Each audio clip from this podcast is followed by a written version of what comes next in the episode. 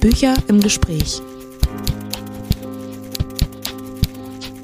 Der Podcast des Leibniz-Zentrums für Literatur und Kulturforschung.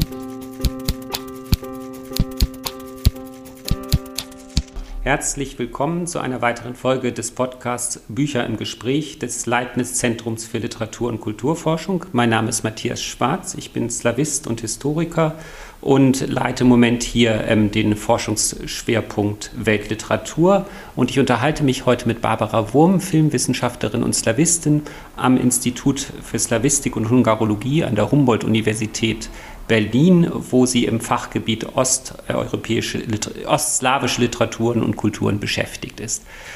Wir haben beide zusammen jetzt letztes Jahr den zweiten Band ähm, der Klassiker des sowjetischen und russischen Films herausgegeben, ähm, der ähm, in der Folge, der in einer Reihe ähm, erschienen ist, die seit 2015 im Schüren Verlag erscheint und sich in unregelmäßiger Folge den Klassikern des osteuropäischen Films widmet. Da sind inzwischen schon Bände zum polnischen, tschechischen und ungarischen Film erschienen und Band 1 und 2 der Klassiker des sowjetischen und russischen Films ähm, sind sozusagen die Bände 4 und 5. Der erste Band ist herausgegeben worden, auch von Barbara zusammen mit Peter Klimczak und Christian Oswald. Und den zweiten Band haben wir beide jetzt herausgegeben. Wir haben davor überlegt, dass wir uns schon über beide Bände unterhalten wollen, aber vor allen Dingen über den zweiten Band.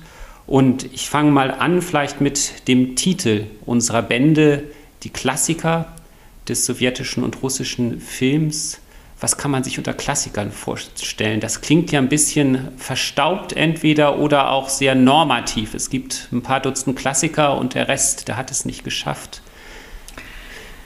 Ja, ich glaube, ähm, die Vokabel oder der Begriff der Klassiker äh, wirft tatsächlich im Kontext des sowjetischen Kinos und des russischen Kinos äh, einige Fragen äh, auf und bringt Probleme mit sich vielleicht mehr als eben in den Kontexten, die zuerst erschlossen wurden, im polnischen Kino, im tschechischen Kino. Äh, erstens dadurch, dass es wahnsinnig viele gibt. Unser Vorwort, äh, wenn man ehrlich ist, besteht ja auch äh, vor allem in Rechtfertigungen, warum wir bestimmte andere Klassiker nicht aufnehmen konnten in den Band, obwohl äh, der Band eben schon eigentlich äh, doppelt so lang geworden ist wie die anderen. Ja? Wir haben ja zwei Bände zum, zum sowjetischen Kino. Es ist einfach ein Riesen, äh, eine Riesenzahl an äh, Filmproduktionen, die in Frage gekommen wären. Und es gibt im Unterschied auch, würde ich sagen, auf jeden Fall schon zum polnischen und zum tschechischen, tschechoslowakischen Kino, ähm, auch zum ungarischen, gibt es äh, unzählige Studien, die sich eben an dem Begriff des Klassikers schon abgearbeitet haben. Und nicht zuletzt ist, glaube ich, auch die sowjetische Filmgeschichtsschreibung, von der die Autoren und Autorinnen, die wir lesen, rezipieren und die wir teilweise auch noch kennen, herkommen. Äh, diese Filmgeschichtsschreibung hat natürlich extrem diesen Klassikerbegriff geprägt, weil eben, würde ich sagen, das äh, sowjetische Kultur, Kulturdenken doch eines ist, was ähm, eben Hierarchien ähm, bedient und auch äh, ja, eben äh, mit dem Klassikerbegriff äh, überhaupt kein Problem hatte. Im Gegenteil, das sehr forciert hat. Ähm, insofern hatten wir es einerseits leicht, weil es sind alles irgendwie Klassiker, andererseits ähm, kommen eben viele Sachen äh, nicht zur Sprache oder nur am Rande, werden nicht fokussiert. Ähm, und ähm, ich glaube, was man sagen kann durch die Auswahl, was, was wir versucht haben, ist den ähm, vielleicht nochmal so durchzulaufen, was eigentlich die Klassiker zu Klassikern äh, gemacht hat. Ja? Äh, also durchaus im Sinne von, äh, von der Diskurspolitik auch Ausschlusskriterien ja, oder eben Einschlusskriterien äh, zu beurteilen und da selbst einfach auch rigorose Auswahlkriterien getroffen haben. Ja. Und es gab natürlich auch die Einschränkung des Umfangs der Bücher. Ähm, wir haben uns jetzt dazu entschieden, oder das hast du entscheidend auch mit entschieden, mit äh, dem ersten Band schon 22 ähm, Filme pro Band auszusuchen. Es sind insgesamt 44 Filme. Der erste Band reicht ja bis zum Ende der Stalinzeit. Der zweite Band setzt dann mit dem Tauwetter ein und geht ähm, dann bis in die postsowjetische ähm, Zeit. ein, wir haben jetzt das Prinzip gewählt, jeweils nur ein Film pro Regisseurin und Regisseur. Was ähm, beinhaltet oder was implizierte eigentlich diese Entscheidung noch? Willst du dazu noch was sagen? Das ist ja. Ja, auf jeden Fall, weil das ist ja auch ein sehr anfechtbares Prinzip ja. und es kamen natürlich die ersten Beschwerden sofort, dass es äh, solche Genies und solche Meister im ersten Band wie Eisenstein nur zu einem Eintrag ge geschafft haben und im zweiten Band dann Andrei Tarkovsky es ebenfalls nur zu einem Eintrag geschafft hat, in dem Artikel über Stalker, äh, obwohl die einfach einen Klassiker nach dem anderen sozusagen produziert haben. Also dieses, äh, das meine ich auch mit einer rigorosen Entscheidung, die wir getroffen haben, pro Regisseur nur einen Film auszuwählen, der dann dadurch auch so ein bisschen repräsentativ für das gesamte Oeuvre von Autoren, Autorinnen, Regisseuren teilweise stand und einige der Beiträge haben diese Idee sehr aktiv aufgegriffen und äh, schürfen sozusagen im weiteren Oeuvre der, äh, dieser Regisseure und andere kontextualisieren die einzelnen Filme anders. Äh, das haben wir ja den Autoren und Autorinnen freigestellt und das finde ich ist auch ziemlich aufgegangen. Und dadurch, dass wir eben immer nur pro Nase einen ausgewählt haben und uns schon versucht haben, auch die in der Chronologie sozusagen der sowjetischen ja, Geschichtsabschnitte auch, der Epochen. Ähm, es ist ja eine sehr normierte Geschichtsschreibung. Ja? Die Epochen haben ja alle fixe Grenzen. Also Stalins Tod 53, der 20. Parteitag 56, der Anfang vom Tauwetter, das Ende vom Tauwetter und so weiter. Dann die Stagnationszeit. Das hat ja, ist ja alles sehr normiert. Und dadurch, dass wir ähm, da immer so ein paar Jährchen äh, vorangeschritten sind, glaube ich, kriegt man als Leserin, die alles rezipiert, auch einen sehr guten Eindruck über eine Kulturgeschichte, ja, oder vielleicht sogar auch, das wäre mein Wunsch, einen, einen Eindruck von einer Geschichte der Kultur, die eigentlich eine kulturpolitische ist, die sehr stark immer eine kulturpolitische ist. Ja, vielleicht kann man zu diesem Kulturpolitischen noch mal was sagen, weil das spiegelt sich ja auch letztlich in unserem Titel sowjetischer und russischer Film. Bei den Bänden davor war es einfach, dass, die sind zwar alle auch Geschichten vor allen Dingen des sozialistischen Films, dann nach 1945, ähm, wenn man das russische, polnische und tschechische Kino anguckt, ähm, hier haben wir aber keine Nationalgeschichte und in dem Band sind ja vor allen Dingen sowjetische Werke drin. Es gibt einen einzigen ähm, Film vor 1917 und drei Filme nach 1991, die aber sich dezidiert auch mit dem Sowjetischen auseinandersetzen.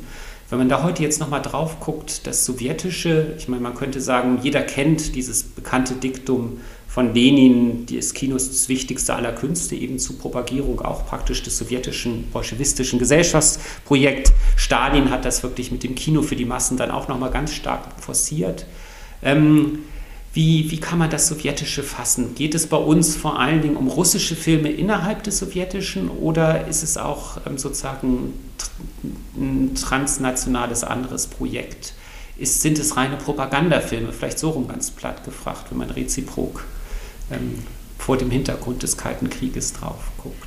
Also ich glaube schon, meine etwas verlegene Antwort auf die Frage nach den Klassikern hat es suggeriert und das würde ich jetzt noch mal noch einen Start äh, sozusagen wagen.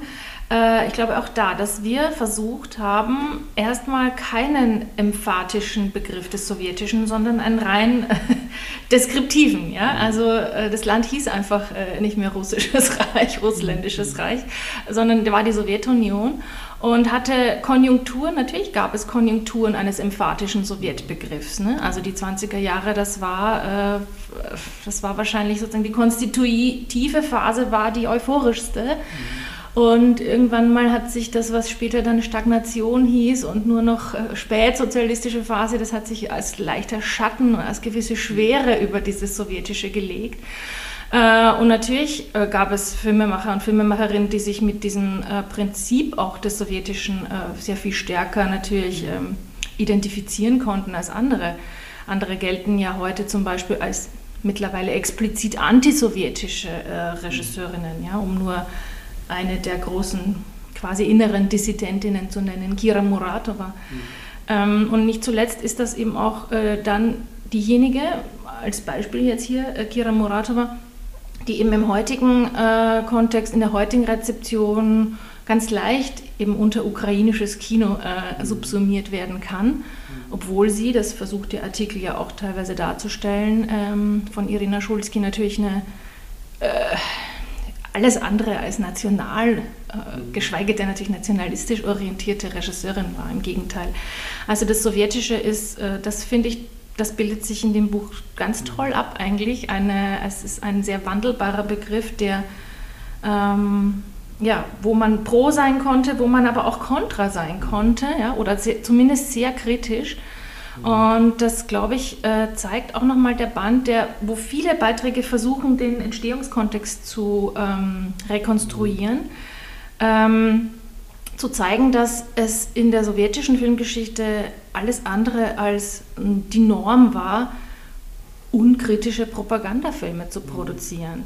Erstens, das äh, erwähne ich auch immer in meinen Seminaren, ist es, glaube ich, sehr viel schwerer, affirmative, also propagandistische Filme zu produzieren, die interessant sind und Erfolg haben beim Publikum, als kritische. Ja? Äh, ähm, also sind eben auch sogenannte Propagandafilme natürlich äh, mhm. ästhetisch und formal mindestens genauso interessant, wenn nicht teilweise interessanter, ja, als äh, die, die sozusagen mit der Faust äh, äh, auf die Stirn einem klatschen, dass sie gegen das System sein wollen. Äh, zweitens heißt das eben für die sowjetische Filmgeschichte, dass nicht alles, was kritisch war, verboten wurde. Ja? Also solche Figuren wie Andrei Tarkovsky zum Beispiel, die zu Inbegriff der der, der Identifikation mit einem anderen Leben in diesem System geworden sind, äh, hatten über Dekaden durchaus ein halbwegs äh, okayes Dasein. Ja? Ähm, äh, also die äh, ich glaube, das ist, also ich glaube, was wir mit dem Band schon geschafft haben, ist wirklich dieses monolithische, diese monolithische Vorstellung aufzubrechen auf der einen Seite, ja, von diesem sowjetischen Kulturproduktionsbetrieb, der ausschließlich von Zensur und Zentralismus irgendwie lebt, ja. Also das dagegen, glaube ich, schreiben wir insgesamt sehr an, nicht nur in unserem Vorwort. Alle unsere Autorinnen schreiben dagegen an. Und ähm, ja, das Zweite ist, dass eben ähm, in diesem, also dass es auch eine Bewegung gibt in der Geschichtsschreibung selber. Mhm. Ja? Also dass man äh, durchspielt durchaus in Rückgriff auf Begriffe, die von dieser Filmgeschichtsschreibung geprägt mhm. worden sind, wie zum Beispiel dem Fa Begriff des Vaterländischen. Ja? Mhm. Also die sowjetischen oder die russischen auch äh, Bücher, die mhm. heute über das Kino geschrieben wurden der damaligen Zeit, die heißen meistens äh. Mhm. Kino, also das mhm. vaterländische Kino und nicht das sowjetische Kino. Mhm. Insofern wäre das ein weiterer Begriff zum Beispiel, ja, zusätzlich zum sowjetischen, den man thematisieren könnte oder reflektieren müsste. Und der quer steht absolut zu irgendwie heutigen ähm, Reapprobierungen oder äh, für, für nationale Interessen. Also die Geschichte selber bildet ja diese Auseinanderdifferenzierung, auch die mhm. Ausdifferenzierung in äh, Nationalstudios, in mhm. äh, äh, äh, durchaus ähm, stellt die dar, diese Geschichte. Ja. Und das Vaterländische hat ja auch einen ganz konkreten historischen Ort. Das kommt ja eigentlich in die sowjetische Kinogeschichte über insgesamt in die sowjetische Geschichte erst mit dem deutschen Überfall auf die Sowjetunion und wo Stalin dann den Krieg gegen die Deutschen als großen vaterländischen Krieg attributiert. Und damit ist das die Selbstbezeichnung. Davor war es bolschewistisch oder sozialistisches Vaterland. Und das ist schon interessant und wir haben das ja auch im Vorwort geschrieben. Man kann so sagen, die Einteilung oder die Begründung der beiden Bände ist ein bisschen, wenn im ersten Band es dann schon um so einen, sagen wir mal im weitesten Sinne, euphorischen Begriff des Sozialistischen gibt, sowohl in der Avantgarde als auch in der Stalinzeit, der eben sehr divers ist auch. Das ist nicht einheitlich. Selbst in dieser 30er-Jahre-Phase gibt es doch noch ganz unterschiedliche Kinopoetiken immer noch. Und dann mit der Tauwetterzeit setzt eigentlich diese selbstreflexive Phase ein, wo man zwar noch im engeren Sinne propagandistische Werke durchaus findet und die haben immer noch, manche halten empathisch am Sowjetbegriff fest, andere stärker dann doch auch selbstreflektiv und kritisch und da gibt es dann auch Werke, die nicht mehr erscheinen können oder gezeigt werden können, wie eben Askaldovs Kommissarin, ein Film, der dann lange im Archiv gelandet ist. Das sind dann diese Schubladenfilme, die erst alle in der Glasnostzeit in die Kinos kommen.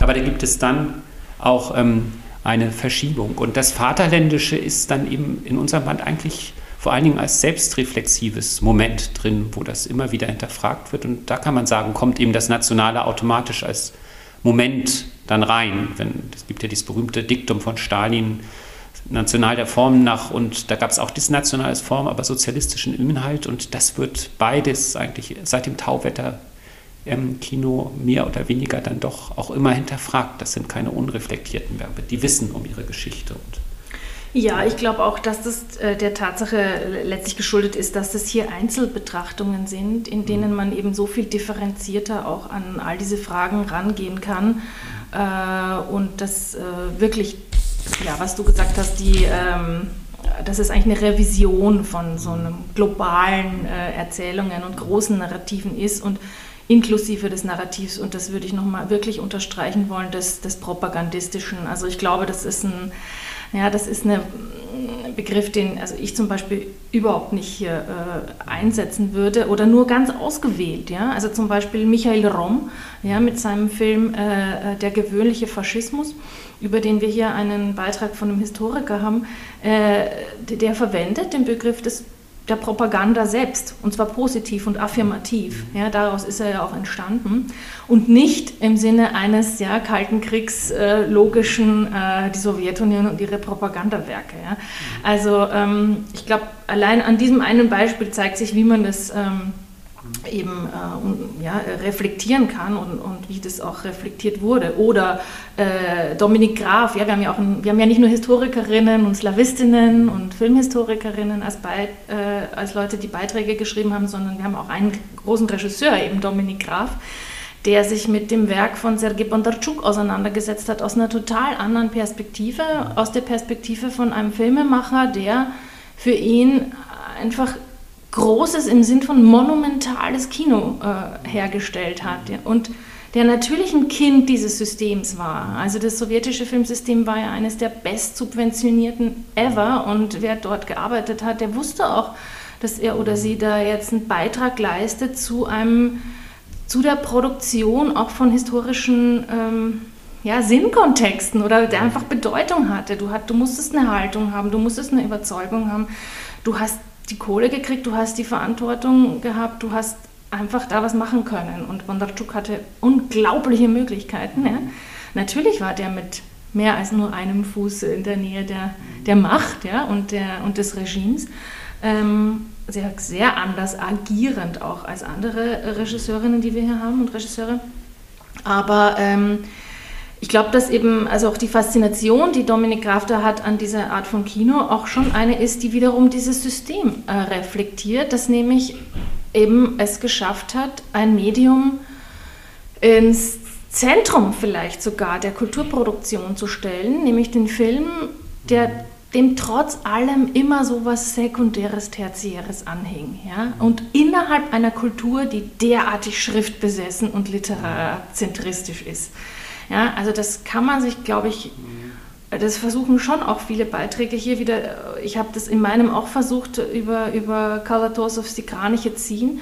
Diese Bedeutung äh, des Kinos, ja? Mhm. nicht nur als Unterhaltungselement oder als, als massenwirksam, sondern eben als, als äh, Kunstform mhm. äh, ernst zu nehmen.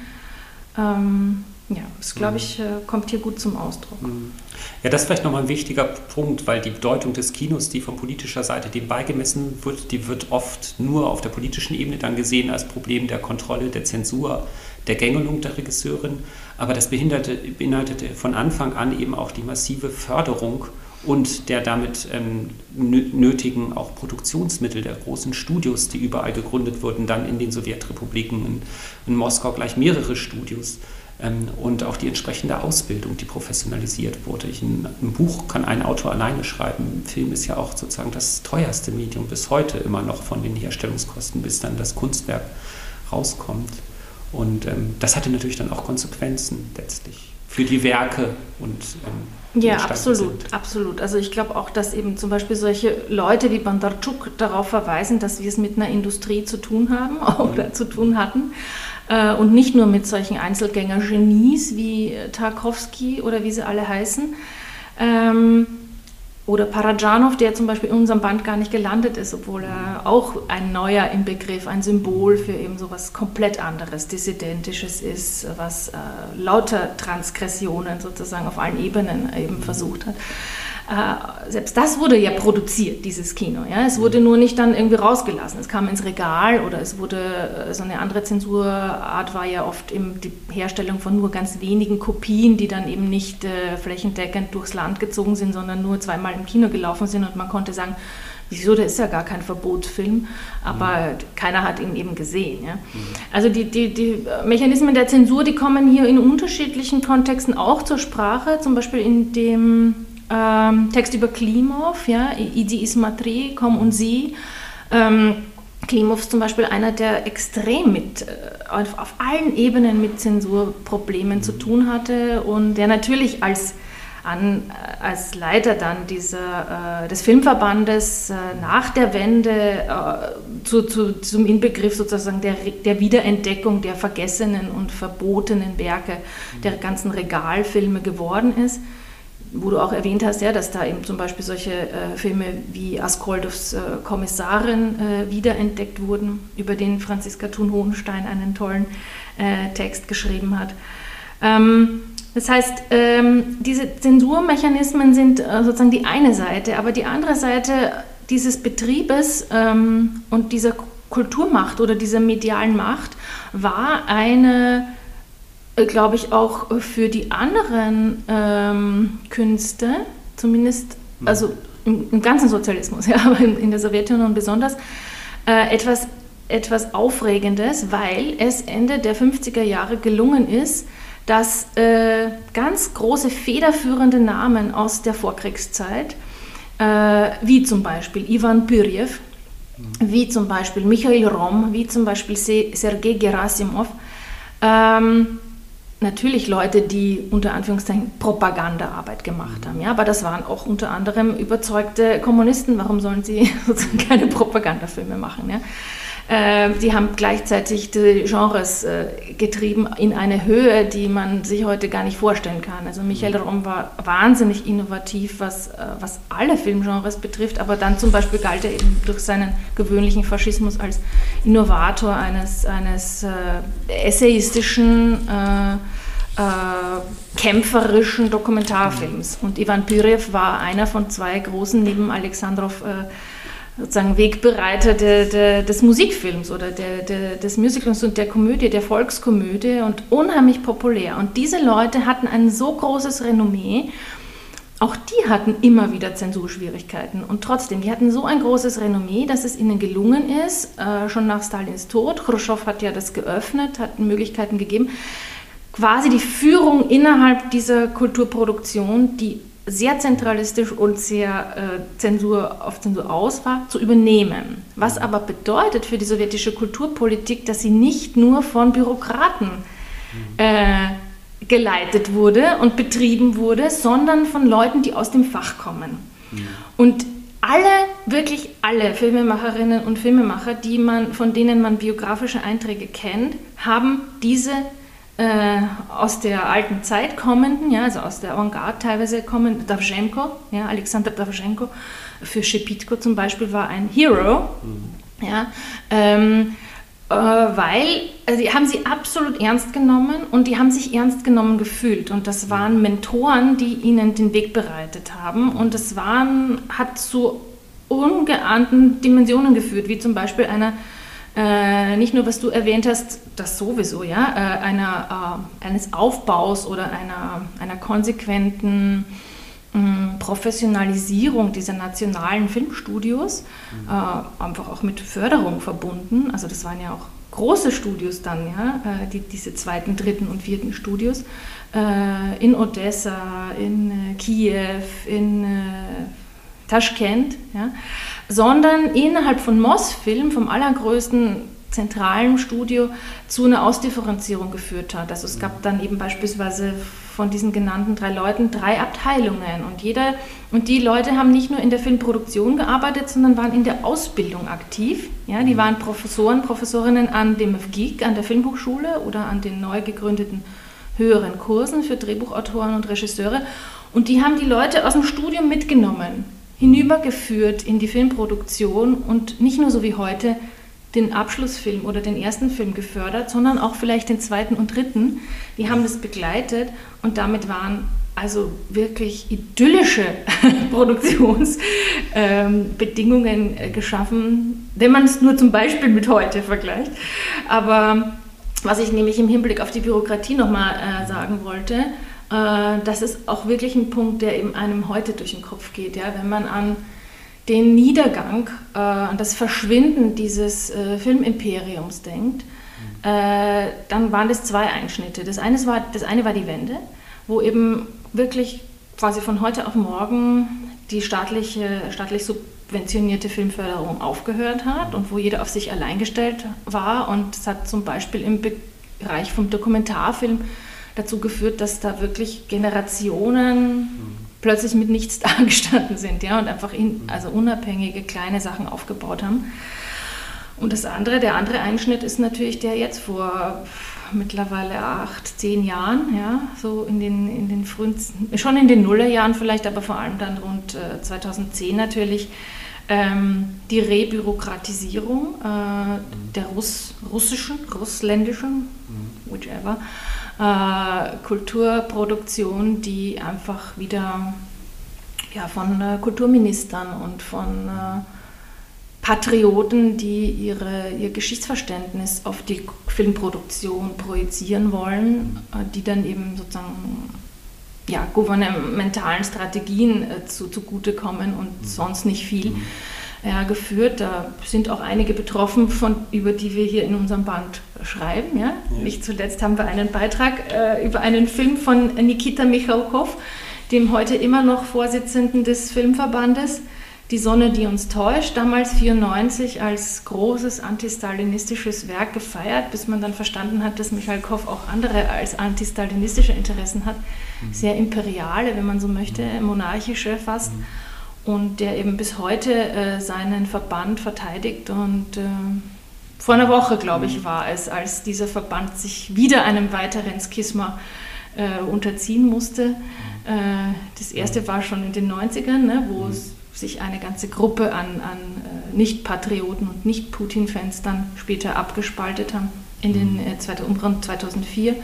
Und das zweite Schisma war jetzt, wo es eben äh, äh, zum Beispiel im gerade noch so existierenden Verband der mhm. Filmkritiker mhm. Russlands ähm, die Entscheidung gab, dem Film von Alexei Nawalny äh, über den großen Palast wie heißt der wieder? Putins Palast. Genau, Putins Palast heißt der Film, diesen Film als besten russischen Dokumentarfilm auszuzeichnen des Jahres. Und äh, daraufhin hat Michael Koff äh, sozusagen dafür gesorgt, dass dieser Verband für die Filmkritiker. Sich selbst auflöst, beziehungsweise die Leute, die dafür gestimmt haben, auszuschließen. Ja, also es herrscht einfach ein äh, kulturpolitischer äh, Krieg mittlerweile, den Leute, die damals äh, Filme produziert haben über die Jahre, in denen wir schreiben, äh, vielleicht sogar gelassener genommen haben. Das ist halt interessant, dass heute wirklich dieses ideologische und was halt sehr stark auch nationalistisches ist, äh, dominiert und das kann man ja auch für die ganzen ehemaligen anderen Sowjetstudios in den Nationalstaaten, also Ukraine ist ähnlich, ähm, in fast allen Ländern spielt das plötzlich eine viel stärkere Rolle als das Ästhetische, weil ästhetisch als Dokumentarfilm kann man sicher über Nawalnys Film auch noch viel sagen, aber das ist ja nicht das Argument. Also das verschiebt sich sehr, also viel stärker in so eine ideologische Schiene, als es in dem spätsowjetischen oder seit der Tauwetterzeit eigentlich ist. Und was natürlich ein wichtiger Punkt ist, ist eben, das Kommerzielle spielte damals eben keine Rolle, was enorme Freiheiten gab Andererseits gab es natürlich immer auch das Bedürfnis, das Kino war das Medium, um die Massen zu unterhalten. Und wir haben jetzt vor allen Dingen über diese,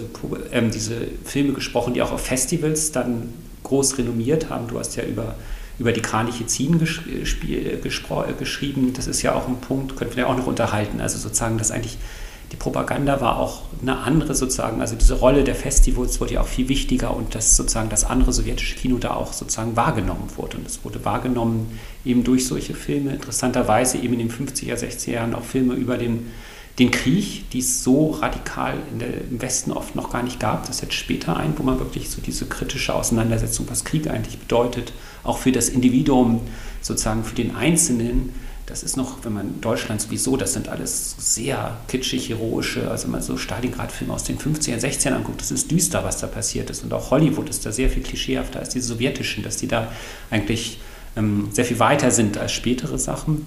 Ähm, da könnte man vielleicht noch was zu sagen. Aber mhm. ich wollte jetzt gerade noch mal, was, ist, was wir auch drin haben in, äh, in dem Band, weil du Pyrjew genannt hast und Alexandrov, es gibt ja auch diese wirklich leichten Komödienfilme vor allen Dingen für das sowjetische Publikum, die enorm populär waren und ähm, die im Westen aber gar nicht so stark wahrgenommen sind. Einige Regisseure dann mit einzelnen Filmen sicher, aber das war vor allen Dingen dann auch, und in der sozialistischen Welt sicher, also in der DDR kannte man die Komödien zum Teil auch, aber auch nicht alle. Viele waren auch wirklich so, ähm, haben gar nicht so die große Runde gemacht.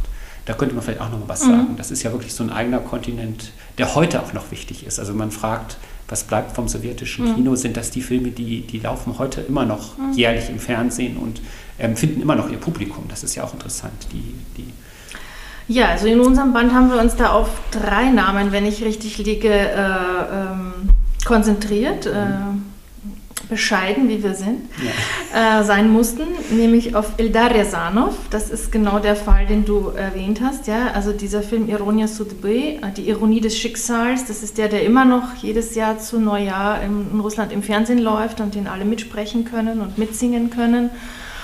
Und äh, dazu ist ein ganz toller Beitrag von unserem Kollegen Torben Philipp äh, entstanden, der das, finde ich, super auch eben äh, in seinen ja, diffizileren kulturpolitischen Dimensionen analysiert, als wir das jetzt gerade auch also in unserer sehr auf Institutionalisierung bisher beschränkten ähm, Besprechung ähm, beschränkt haben.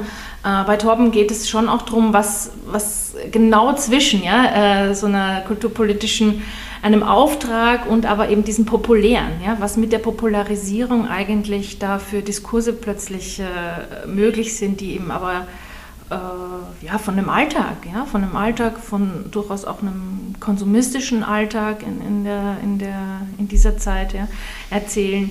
Äh, der zweite, äh, den wir ausgewählt haben, war äh, Georgi Danelia. Ja, wir haben diesen Film äh, Kind Zaza. Ähm, zu Danelia fällt mir ein, ich bin vor kurzem gefragt worden ähm, von der Plattform Mubi. Äh, das ist ja eine der heute auch sehr gehypten äh, Plattformen, weil die eben kurat kuratiert, kuratierte äh, sozusagen Stream-Angebote machen. Äh, ob mir denn Danelia ein Begriff ist, ob die den in ihr Programm aufnehmen sollen, weil es gibt zu wenig Informationen dazu. Und dann habe ich nur gesagt, ja Wahnsinn eigentlich, ne? Also ein derartiger ein derartiges Monument in der sowjetischen sozusagen Komödien-Filmproduktion oder Genrefilmproduktion äh, und es hat sich so wenig rumgesprochen. Ne? Und ein dritter wäre eben äh, Leonid Gaidai, äh, mit dem Film, den wir hier besprechen, Ivan Wassiljewitsch wechselt den Beruf, der ja auch, also der schafft ja auch einen Wahnsinnsspagat, dieser Film. Ne? Der ist einerseits unglaublich populär und äh, ein, ein Massenkino und gleichzeitig auf höchstem Niveau zitiert er äh, den Ivan Großen, also den Ivan den schrecklichen Diskurs durch die russische Kulturgeschichte. Ja? Und da, Brigitte Obermeier hat das ja auch sehr äh, forciert, sozusagen nochmal diese historischen Schichten, die da herauf zitiert sind von dem Film.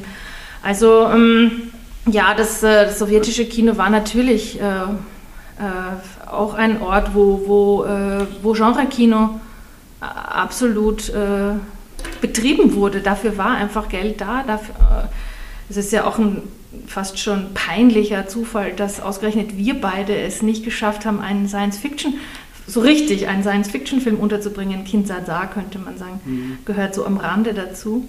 Und natürlich vielleicht auch sogar der Film, über den du geschrieben hast, Alexandra Sakurov, aber ist natürlich mhm. alles andere als ein Genrefilm, die Tage der Finsternis.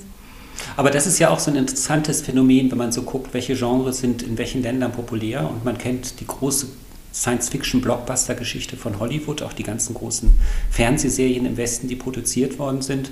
Und man könnte ja erwarten, dass sozusagen es auch einen sowjetischen Weltraum-Science-Fiction-Film-Blockbuster gibt, da sie ja nach dem Sputnik-Flug und damit Gagarin, dem ersten Menschen im Weltraum, so lang, wenigstens ja, fast ein Jahrzehnt lang die führende Macht im Weltraum gewesen sind, das gibt es aber kaum. Also das Science Fiction kann man nicht sagen, war die Leitgattung. Es gab einzelne Filme, das waren aber keinesfalls die Filme den Kosmos, die, die Filme, wo es um Weltraumflug gibt. Das sind heute Filmhistorikerinnen und Liebhaber des Weltraums von begeistert. Das sind aber keine Filme, die heute noch in dem Fernsehen laufen und begeistern würden. Das ist interessant, das versucht man heute im post-sowjetischen Russland gewissermaßen nachzuholen, womit diesem der Remythisierung der Sowjetunion jetzt fast jährlich ein neuer Film über den sowjetischen Raumflug gedreht wird, da kommt so eine Retro-Nostalgie, weil es in der Zeit die auch nicht gibt, die, die großen Filme, die wirklich Erfolg hatten über den Kosmos. Das waren dann lieber mhm. eher die Originalaufnahmen mhm. von Gagarin, aber es gibt keinen kein ja, genau, entsprechenden also Science-Fiction, es gibt kein Star Wars oder ähnliches. Und das hatte ein bisschen ideologische Gründe auch, weil Krieg der Welten, das war der Westen. Man, es war immer das Diktum friedlicher Eroberung des Weltraums und friedlich ist ein bisschen langweilig. Aber ähm, das stimmt aber eben nur zur Hälfte, weil umgekehrt in der Literatur das Genre der Science Fiction eben mit Abstand das populärste Genre geworden ist, was sie ist im Film nie geworden ist. Und die bekanntesten Weltraumfilme, die wir heute kennen, oder Science-Fiction-Filme, das sind die zwei Filme, die Andrei Tarkovsky gemacht hat. Sein erster war Solaris, das war eine Stanislav Lem-Verfilmung von 1961. Und der zweite, der spielt schon nicht mehr im Weltraum. Das ist eher so ein postapokalyptischer Film, den man sehr oft auch auf, mit der Zone, äh, mit Lager- und Atomkatastrophen assoziiert hat und auf Tschernobyl bezogen hat, als, als dass man das jetzt mit Weltraum-Euphorie ja, Stalker mhm. ähm, verbinden würde. Mhm. Das ist auch schon interessant, dass es da solche signifikanten Unterschiede gibt. Ja. Und sicher, und Tage der Finsternis, das ist so der Film, mit dem ähm, Sokurov berühmt geworden ist, eigentlich sein Durchbruch damals in der Glasnost- und Perestroika-Zeit, hat auch da Preise gekriegt. Das basiert auch auf einer Romanvorlage, Vorlage, einer sehr populären Romanvorlage der Brüder Stugatsky, die so die bekanntesten Science-Fiction-Autoren der Sowjetunion gewesen sind. Aber das ist natürlich auch ein sehr, sehr düsterer Film, wo er viel verhandelt.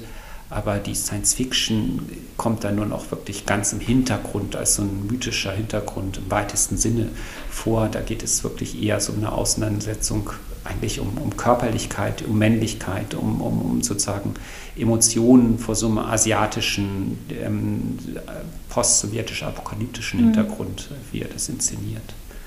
Und es ist natürlich auch ein, in der Tradition von Tarkovsky eigentlich ein ja. sehr leiser, letztlich starker Autorenfilm, ne, ja. wenn man so möchte. Ja. Interessant finde ich auch, ähm, was du gesagt hast über, ähm, über Genre, ähm, dass äh, wenn man, wenn man sich die Genres des sowjetischen Kinos nochmal anschaut, also äh, allen voran würde ich trotz allem, den, obwohl ich eigentlich nicht überzeugt bin davon, ob es ein Genre ist oder nicht, äh, den Kriegsfilm nennen. Ähm, angefangen vom Kriegsfilm, aber auch eben bis hin zum, zum Science Fiction. Ja? Du hast mhm. jetzt Lem und Strugatsky genannt, ähm, dass es sich so stark um Literaturverfilmungen eigentlich handelt. Mhm. Ähm, also dass es trotzdem ein Kino war, was super stark von eben schon äh, einem Kanon sozusagen auch, oder nicht einem Kanon, auch Entdeckungen, ja, äh, äh, gehandelt hat, äh, wo, wo schon Literatur da war. Also wir haben ja auch einen, einen Text aufgenommen oder einen Film aufgenommen, den vielleicht die wenigsten auf ihrer Klassikerliste gehabt mhm. hätten, nämlich Zalatoy Telenok, also das Goldene Kalb von Michael Schweitzer und vor allem deshalb, weil Schweitzer so ein Regisseur war, der einfach alle verfilmt hat, also von von den Klassikern, den russischen Klassikern, äh, bis hin zu den damaligen Tauwetter-Literaten.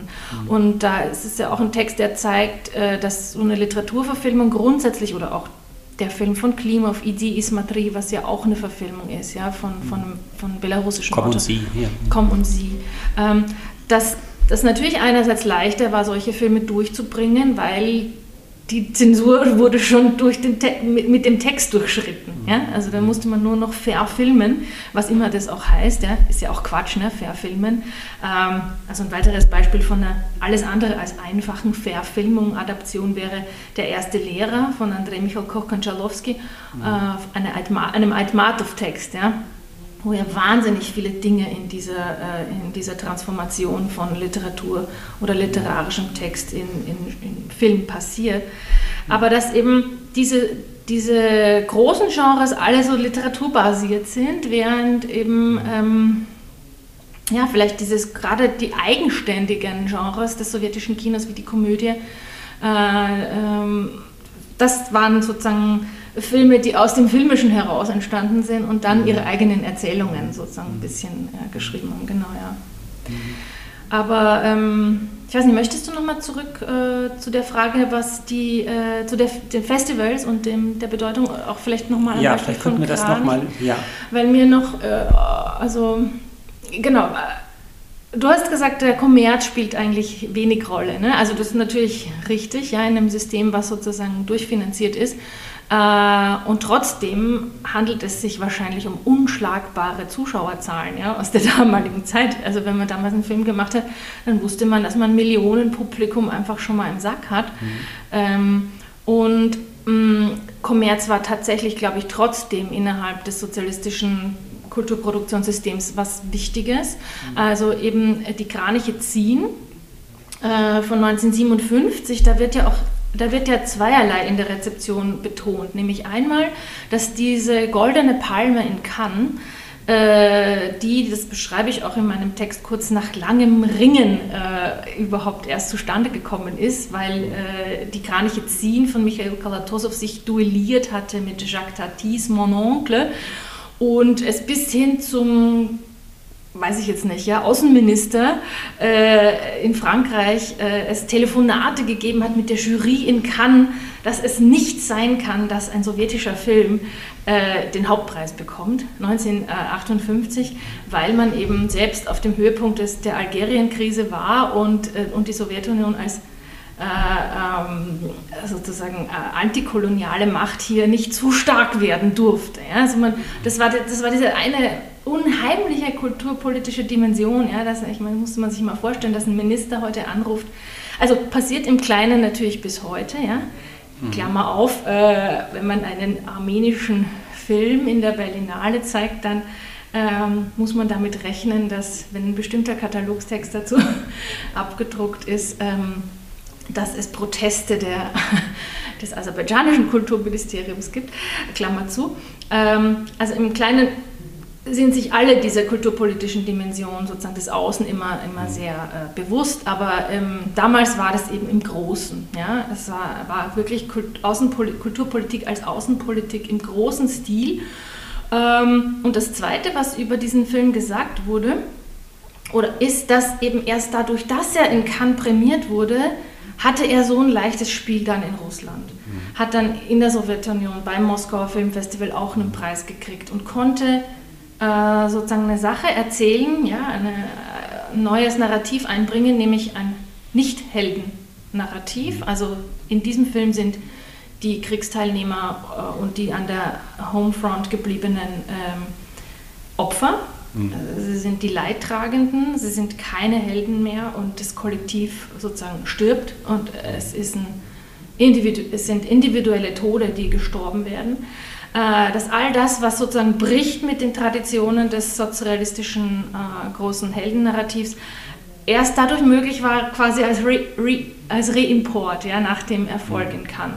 Und äh, dann spielt natürlich die Kommerzialisierung, Kommerzialisierung eine gewisse Rolle, weil ein Film, der ein erfolgreicher Exportartikel wird, ist für die, ist für die Sowjetunion damals ganz wichtig gewesen. Und mhm. Soft-Export Film, eine Firma, die bis vor wenigen Jahren noch existiert hat, wo es immer noch Leute gibt, die äh, für die Firma damals gearbeitet haben, die heute die Filmrechte für Kopien besitzen. Ähm, war ein, es war ein eigenes Imperium. Ja? Also der Filmverleih zum Beispiel gehört schon in Richtung ne, Kommerzialisierung und ist sehr wichtig.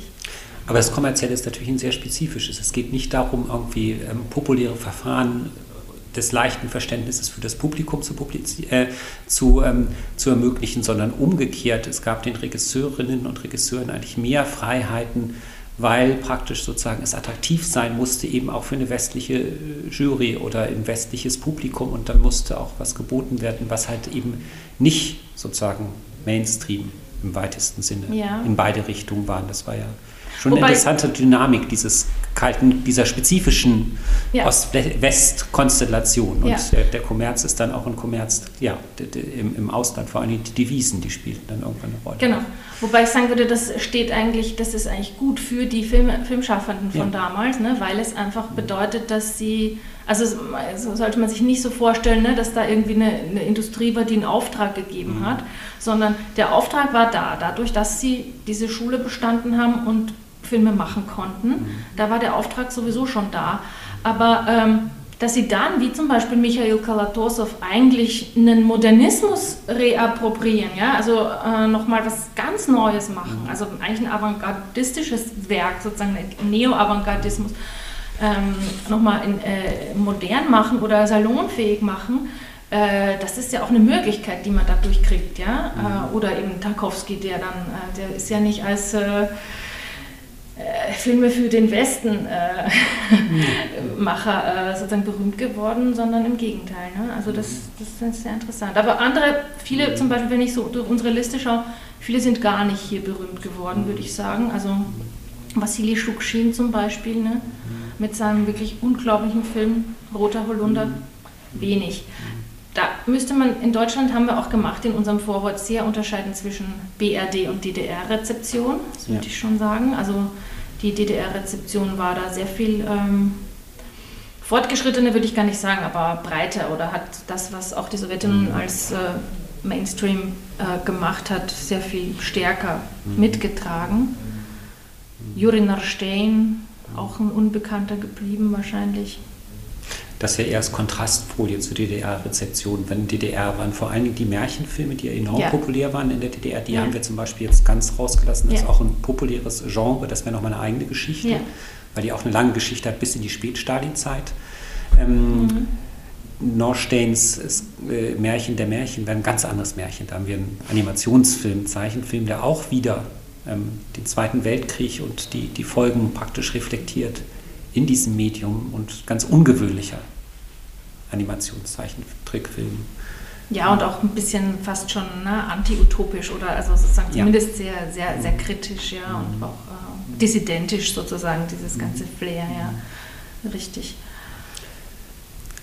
Vielleicht, da du Komm und Sie erwähnt hast und auch jetzt eben Mubi, wenn man jetzt heute die Filme anguckt, ohne den ganzen kulturhistorischen Kontext, den wir ein bisschen versuchen auch zu rekonstruieren und nochmal deutlich zu machen, was, was die Filme bedeuteten in der Zeit.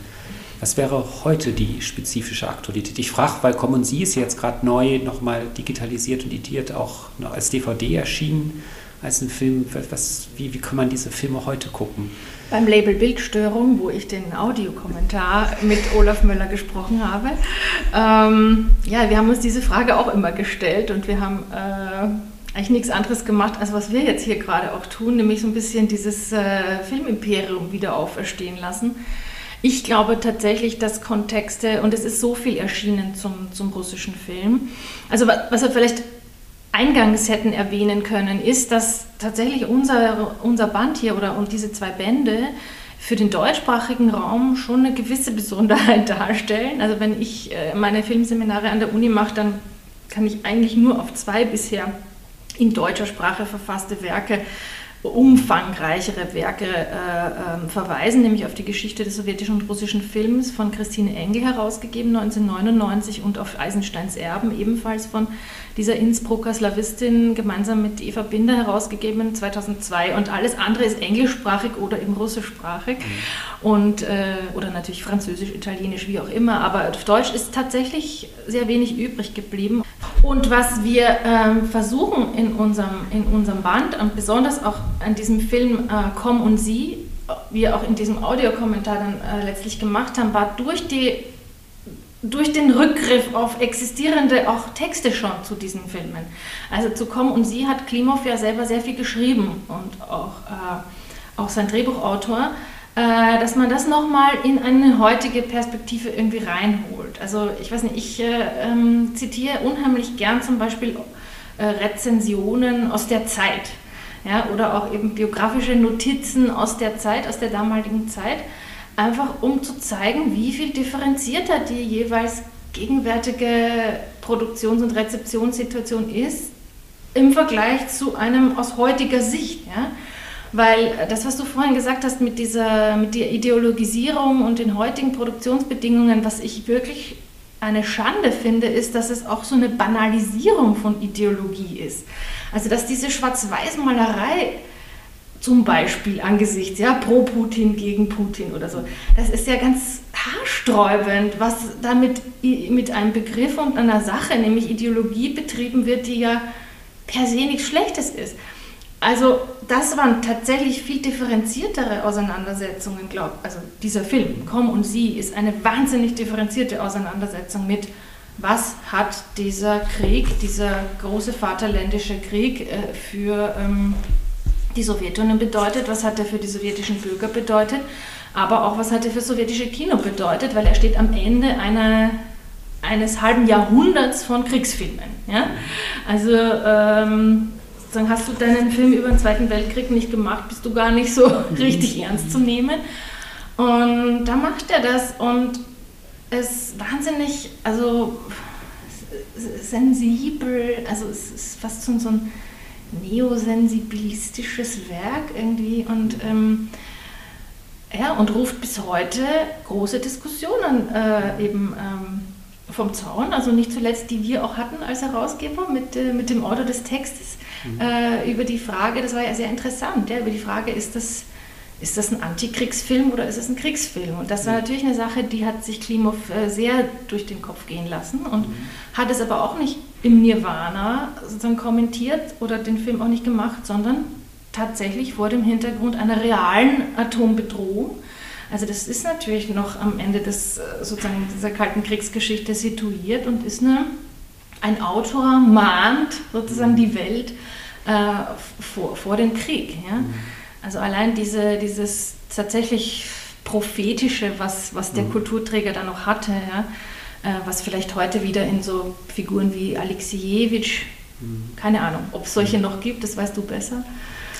Ja, ich meine, Markus Sticklecker hat ja da bei uns drüber geschrieben und ich finde, das hat er auch sehr schön gemacht und ich meine, das ist auch ein guter Be äh, gutes Beispiel, dieser Film, der eigentlich auch zeitlos ist, weil das ist hier der Zweite Weltkrieg, das kann aber auch der Afghanistan-Krieg, das kann auch im heutigen ähm, Irak oder Syrien stattfinden. Es geht ja vor allem auch um die Traumatisierung von, von Kindern im Krieg. Das ist, muss man vielleicht dazu sagen, mhm. sozusagen der Hauptprotagonist ist ein mhm. kleiner Junge praktisch, der diese Kriegs-, die kindliche Begeisterung für Waffen hat, für Krieg und wird dann konfrontiert praktisch mit diesem Krieg der deutschen Besatzung und ähm, was das eigentlich mit der Psyche macht. In, in, und das, das zeigt er praktisch dann in, den filmischen Bildern ja, da. Aber er geht natürlich auf diese Frage ein, die äh, auf die eben Klimov selber sehr stark eingegangen ist oder die vielleicht sogar eben der Antrieb für ihn war, diesen mhm. Film zu machen, nämlich die der Gewalt und der Darstellung von Gewalt. Und das sind, ähm, ja, das ist einfach ein super Beispiel, wie differenziert äh, auch in so einem Entstehungskontext mhm. diese Diskussion war. Und, ähm, und da ging es auch darum, eben äh, zum Beispiel diesen Film nochmal innen doch ein bisschen wieder neu zu kontextualisieren, dadurch, dass man die äh, russischsprachige äh, äh Rezeption und auch vielleicht Filmgeschichtsschreibung wieder mit aufnimmt. Also ich glaube, es war jetzt kein Zufall, dass wir beide auch Russisch lesen, äh, weil dass wir die Herausgeberinnen geworden sind, auch wenn wir nicht nur Slawistinnen und so als Beiträgerinnen haben, ist klar. Ne, wir haben auch Leute, die einfach aus der Filmwissenschaft kommen und die auch so ein bisschen einen Außenblick auf manche Sachen werfen. Das finde ich auch gut. Ja? Das äh, soll ja auch kein so ein rein slawistisches Dasein, ist ja auch etwas seltsam. Ja? Ähm, aber in der, in der Streuung sozusagen und in der Unterschiedlichkeit der Blicke, auch methodisch, ja, äh, finde ich, muss ich uns mal hier kurz loben. Mhm. ist ja dann schon auch interessant. Vielleicht ist das ein schönes Schlusswort. Das war Buch Bücher im Gespräch. Wir haben uns über zwei Bücher unterhalten. Band 1 und 2 der Klassiker des russischen und sowjetischen Films, herausgegeben von Barbara Wurm und Matthias Schwarz. Vielen Dank dir.